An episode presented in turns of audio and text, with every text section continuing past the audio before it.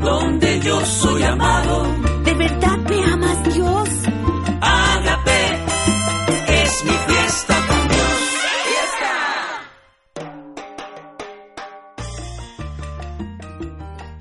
Bienvenidos, es un privilegio estar con ustedes en esta nueva serie que se llama ¿Dónde está Dios ahora?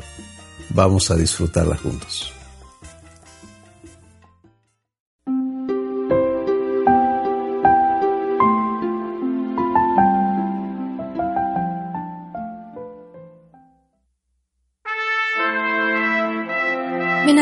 Carpintero siendo aún una niña, porque crecí conociendo y admirando su nobleza y buen carácter.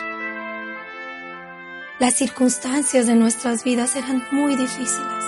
Por un lado teníamos un rey que era uno de los hombres más crueles de toda nuestra historia, y por el otro sufríamos bajo el yugo del imperio romano los abusos, la vergüenza y la miseria que llevaba consigo el ser conquistados por Roma.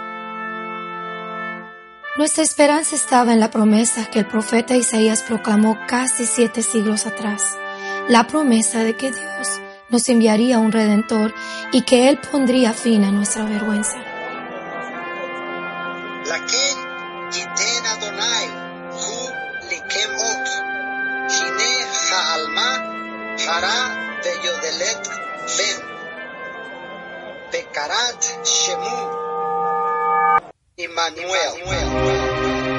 Lo único que entendíamos de esta profecía era que este niño lo cambiaría todo, que su nacimiento representaba la venida de algo que ni nuestra gente ni nadie de la humanidad había presenciado jamás. Emmanuel, en mi idioma significa Dios con nosotros, y cuando Él viniera, Dios mismo nos salvaría.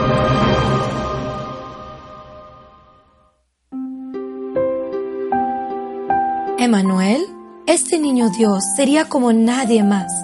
Isaías dijo, porque un niño nos ha nacido, un hijo nos ha sido dado, y la soberanía reposará sobre sus hombros, y se llamará su nombre, admirable consejero, Dios todopoderoso, Padre eterno, príncipe de paz.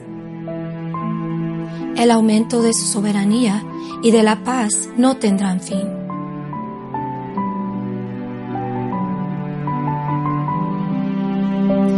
Cuando yo me ponía triste por toda la miseria que veía cada día, mi amado carpintero me recordaba estas palabras.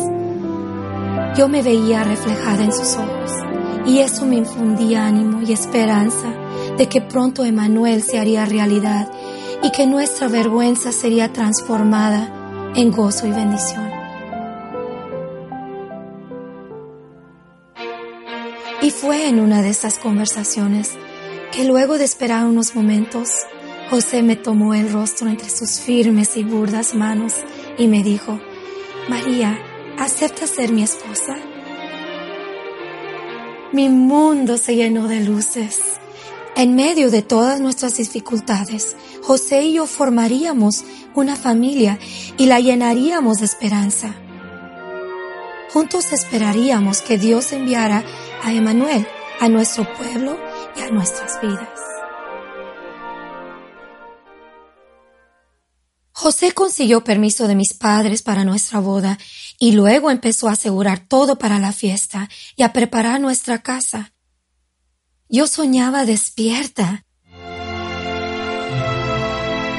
y junto con mi madre hacía mi parte para estar lista el día en que José viniera por mí. En nuestra cultura, el novio llega sin que la novia sepa cuándo.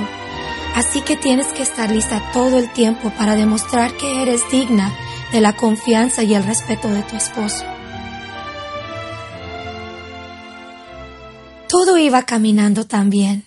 Yo escribía canciones y poesías para mi amado carpintero y preparaba mis especias, mi ropa y todo lo que llevaría conmigo a mi nuevo hogar. Y José trabajaba duramente para terminar todos los preparativos y así poder venir por mí para iniciar la fiesta de bodas y nuestra vida juntos.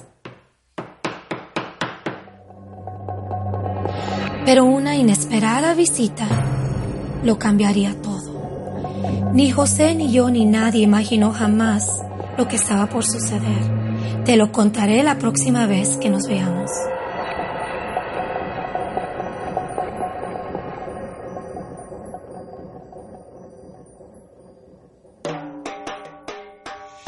Well, Chris, estamos viendo eso ahorita lo que estábamos viendo y bien bonito porque está uno esperando, preparando, en este caso María preparando todo lo que era para ella una cosa muy grande, ¿no?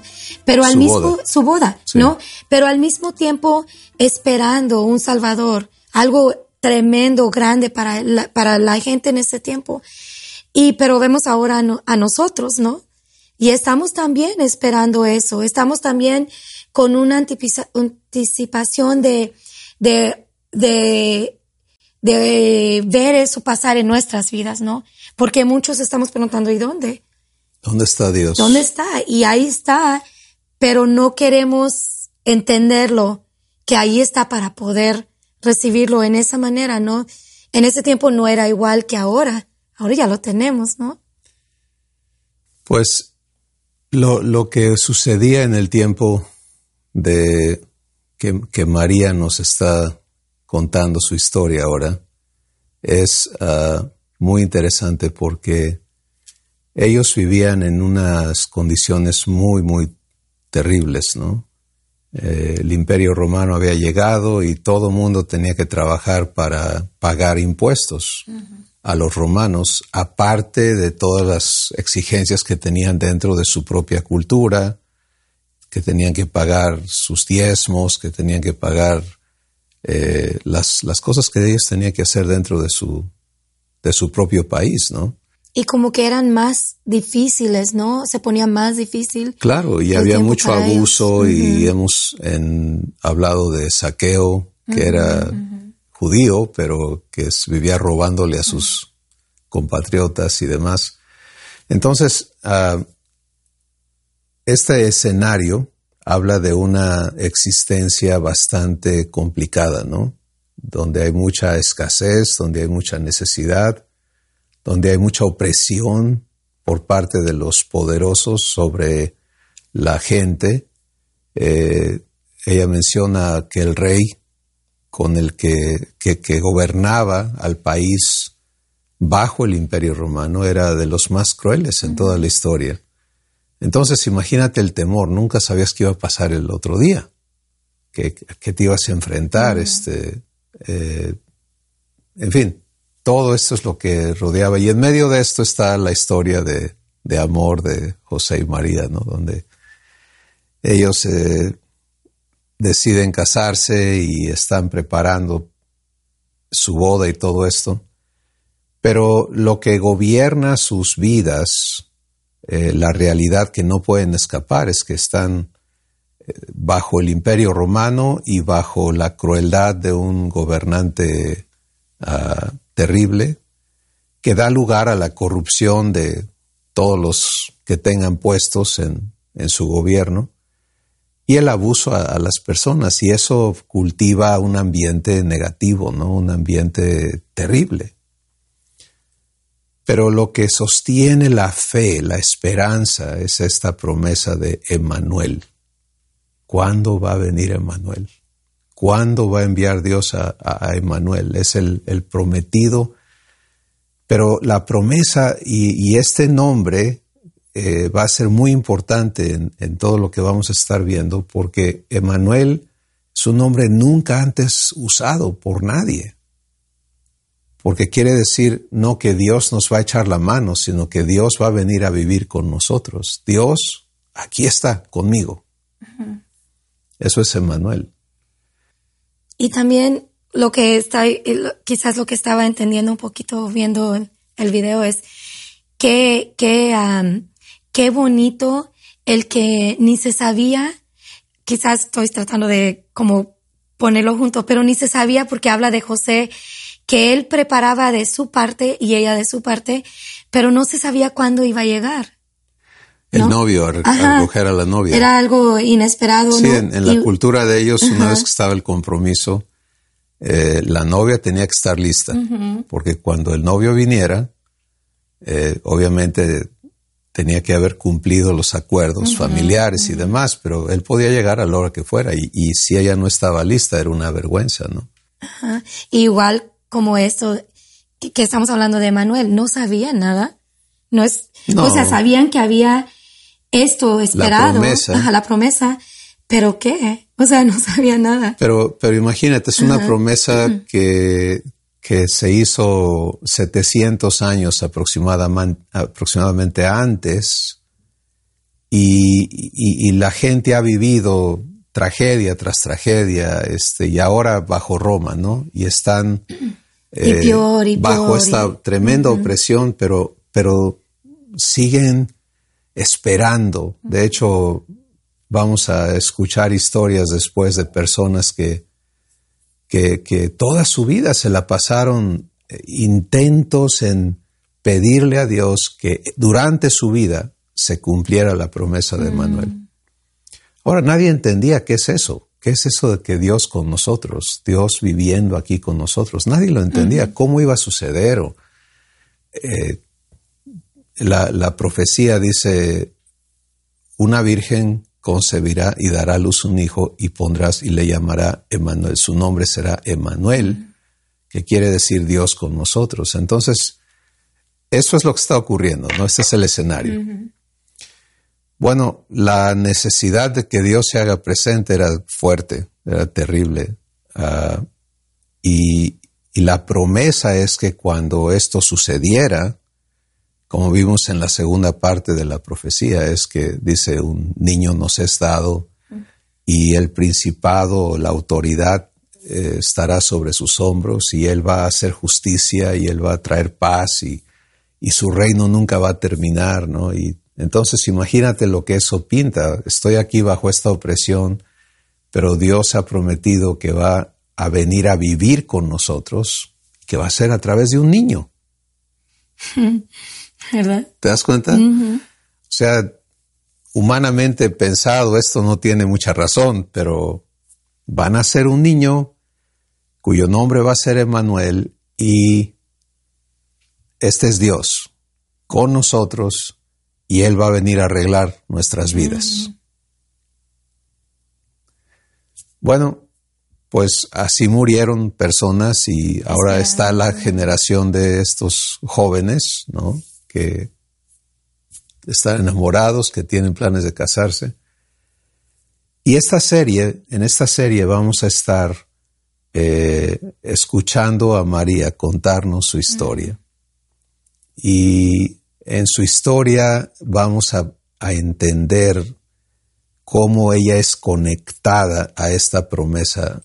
Por supuesto que en este episodio que vimos, pues no llegamos a lo que sigue, ¿verdad? Y, y la historia es conocida por la mayoría de las personas. Y podemos decir, ah, yo ya sé lo que sucedió. Pero yo quiero casi asegurarle a todos que no lo han visto como lo vamos a ver. Porque María está contándonos eh, lo que ella vivió.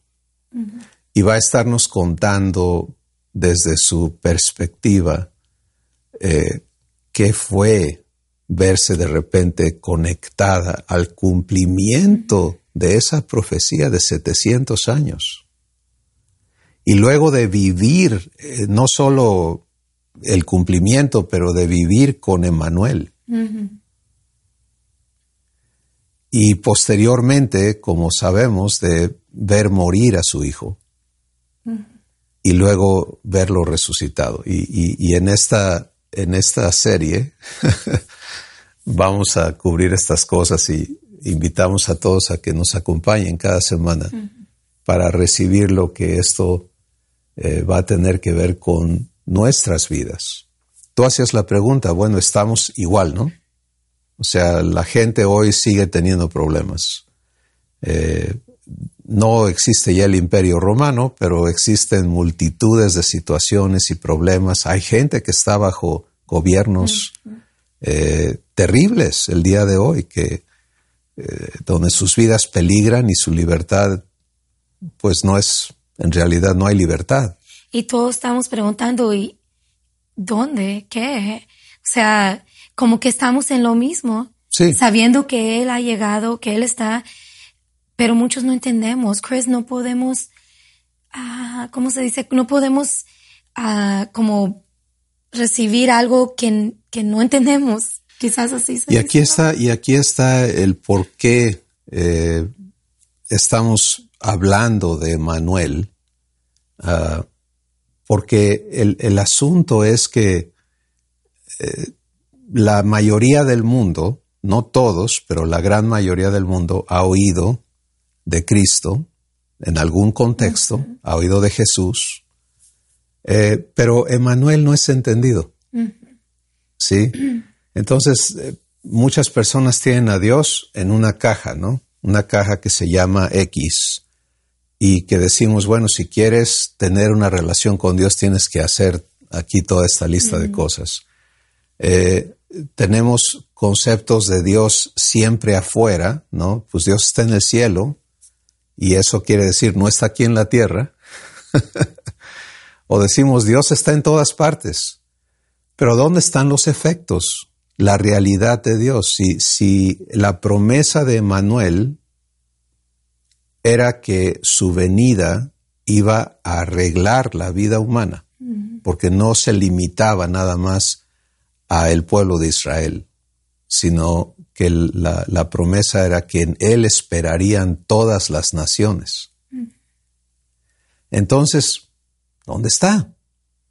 ¿Dónde está el cumplimiento de eso? Bueno, pues podemos argumentar, no es que Jesús ya vino y lo ponemos en el pasado, ¿no? Eh, y, viene este mes de diciembre, está cubierto de, para el mundo cristiano de la natividad. Y la celebración del nacimiento de Jesús. Y entonces eh, otras diferentes creencias y fes en la tierra este, ven a Jesús con diferentes enfoques. Pero la promesa de Manuel no está siendo el enfoque ni la realidad que vive el mundo, que vive la humanidad. Y es aquí, en ese punto, donde se conecta nuestra realidad con la promesa y con la vida de María y de José. Porque el ser humano continúa lleno de necesidades. Eh, por todos lados, rodeados de necesidades, de amenazas, de temores, de adicciones, de problemas, de, consecuencias de lo que hemos hecho o nos han hecho, este, de inseguridad, etc. Y es muy interesante, ¿no? Lo ves en las películas. Eh, tienes a una persona que es muy bravucona y malvada, pero cuando le toca sufrir, su expresión innata es Dios mío o Dios, Ayúdame. ayúdame, ¿no? Porque tenemos esto aquí en el corazón que nos dice, Lo ¿Dónde? necesito. ¿dónde está Dios? Y lo que queremos compartir con todos es que Dios está pidiendo que tú le permitas vivir en ti. Que Emmanuel quiere decir Dios viviendo en mí. No Dios viviendo en un palacio, este, en una catedral, en un recinto, en una montaña, en una cueva, en un lugar efímero, sino Dios viviendo en mí. Entonces la pregunta, ¿dónde está? ¿Dónde está Dios? Es decisión tuya. Para que esté. Aquí. Porque a eso vino Emanuel. Eh, ciertamente vamos a, a, estar viendo las diferentes historias ¿no? de los eventos que ocurrieron para cumplir esa promesa. Pero lo hermoso de esa promesa es que no es una historia del pasado, sino es una opción presente para nosotros hoy, aquí, aquí mismo. Y eso es lo que queremos ver, no nomás lo que estaba aquí pasa, sucediendo con María y todo, pero traerlo aquí ahora. Al ¿no? presente. A lo que nos está sucediendo a nosotros, aunque son cosas que pueden ser sim similares al, a los tiempos de ellos. Tenían dificultades, luchaban con cosas, ah, como dices, estaban sufriendo con hambres y lo que sea. Pero aquí estamos en la vida de hoy, luchando con cosas, viendo ah, sufrimientos, teniendo cosas que, como dices tú, a veces alguien te ofendió, tú, lo que sea. Pero lo estamos viviendo hoy en día. Falta de trabajo, este, en fin, tantas cosas. Pero aquí está el, el, el, resumen, ¿no? De este nombre, Emanuel. Dios viviendo en mí. Ahí está el secreto de lo que está disponible para cada persona. No hay un ser humano a quien se le pueda negar que reciba, que decida por sí mismo abrir la puerta de su corazón y permitirle a Dios venir a vivir en él. Cada uno de nosotros tenemos esta parte de nuestro ser que se llama espíritu y nuestro espíritu es donde sentimos todas las necesidades, donde vivimos, desde donde vivimos en realidad, donde somos. Pero ese, esa parte nuestra fue creada y está diseñada para ser casa de Dios.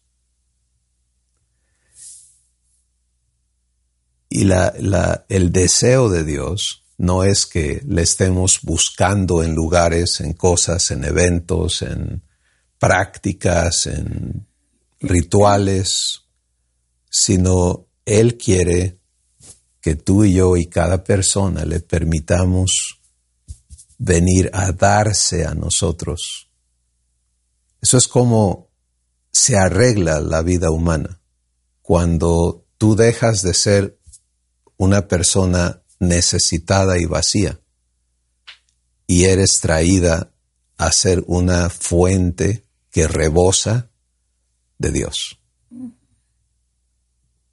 Y entonces las condiciones de afuera no están dictando cómo tú vives, sino es la persona que vive en tu espíritu la que está dándote con qué vivirlo de afuera. Y creo que con el tiempo vamos a estar aprendiendo más de lo que es cuando recibes eso y vive en ti, que es lo resultado de todas las cosas que van a salir de ti, ¿no? Claro. Que es Él, pero en diferentes formas. Por ejemplo, amor, paciencia, cosas que realmente, ya que está Él en ti, son las cosas que van a estar saliendo con la parte de transformarte y las luchas y las, las cosas que vamos a estar permitiendo nosotros por decisión propia, ¿no? Ah, de cómo, cómo operar eso, en, cómo opera eso nosotros, ¿no? Sí. Para que salga eso en lugar de las cosas que salen porque, porque no lo tenemos. Porque estás vacío de, Porque estás de- de lo que Dios es. Entonces, hoy hemos iniciado una, una jornada interesante, pero queremos eh, dejar claro que Dios quiere vivir en ti. No aparecerse en un lugar y que la gente toda vaya a ver a Dios y se admire de su gloria y su resplandor y por eso Dios permanece invisible, porque su intención no es ah, deslumbrarnos con lo que Él es capaz de hacer, sino darnos su vida para que nosotros podamos experimentarla y compartirla. Y de esto es Emanuel. Este mes va a ser el mes donde llegamos a entender dónde está Dios.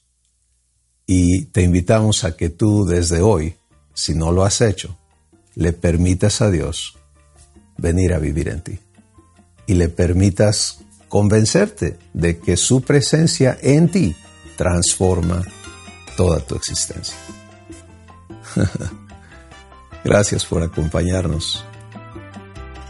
Vamos a disfrutar las próximas sesiones.